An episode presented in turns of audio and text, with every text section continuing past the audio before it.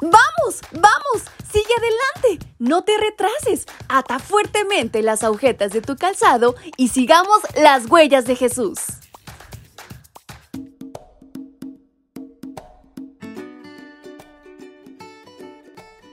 Hola, hola chicos y chicas, ¿cómo están en esta mañana? Su amiga Fabi desde la calurosa Ciudad de México les envía un fuerte abrazo y les da la más cordial bienvenida a este su devocional para menores y adolescentes. Saben, hay una historia interesante por descubrir. ¿Quieren saber de qué se trata? Pues aten fuertemente las agujetas de su calzado y sigamos las huellas de Jesús. Y en este 16 de abril, nuestra reflexión lleva por título La ofrenda del compañerismo. La carne del animal ofrecido en acción de gracias y reconciliación debe comerse el mismo día en que se ofrece. No se debe guardar un solo pedazo para el día siguiente. Libro de Levítico capítulo 7, versículo 15. Esta ofrenda también era conocida como ofrenda de la comunión u ofrenda de paz.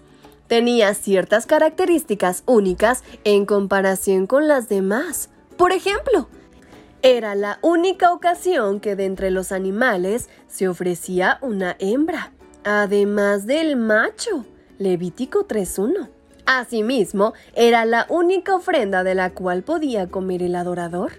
En esencia, esta ofrenda representaba la alegría de estar reconciliado y vivir en paz con Dios. Una paz antes desconocida, pero que al aceptar el perdón divino se vuelve una realidad. Igualmente, simbolizaba vivir en armonía por el prójimo. Por lo tanto, el adorador y las personas con quien vivía en armonía podían comer juntos esta ofrenda. En la cultura oriental, participar de los alimentos en la misma mesa significaba amistad. También el comer juntos era el momento oportuno para formalizar alianzas. Cuando el rey Salomón dedicó el templo, organizó un gran evento. Una de las ofrendas principales fue la de la paz. El rey mandó sacrificar 22 mil toros y 120 mil ovejas. En la actualidad, esta ofrenda nos recuerda que el fruto del perdón que Dios nos da es paz y el resultado de la paz es gozo. Esa paz y gozo se convierte en relaciones pacíficas que producen alegría con los demás creyentes. Todo esto sucede gracias a la intervención divina. La paz que podemos experimentar como creyentes y entre creyentes es porque Jesús tomó la iniciativa para buscarnos.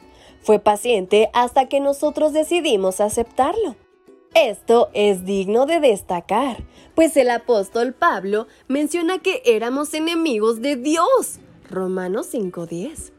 En el libro de Apocalipsis encontramos una bella figura en donde destaca el plan de Dios de entrar en nuestras vidas para cenar con nosotros. Yo estoy llamando a la puerta, si alguien oye mi voz y abre la puerta, entraré a su casa y cenaremos juntos.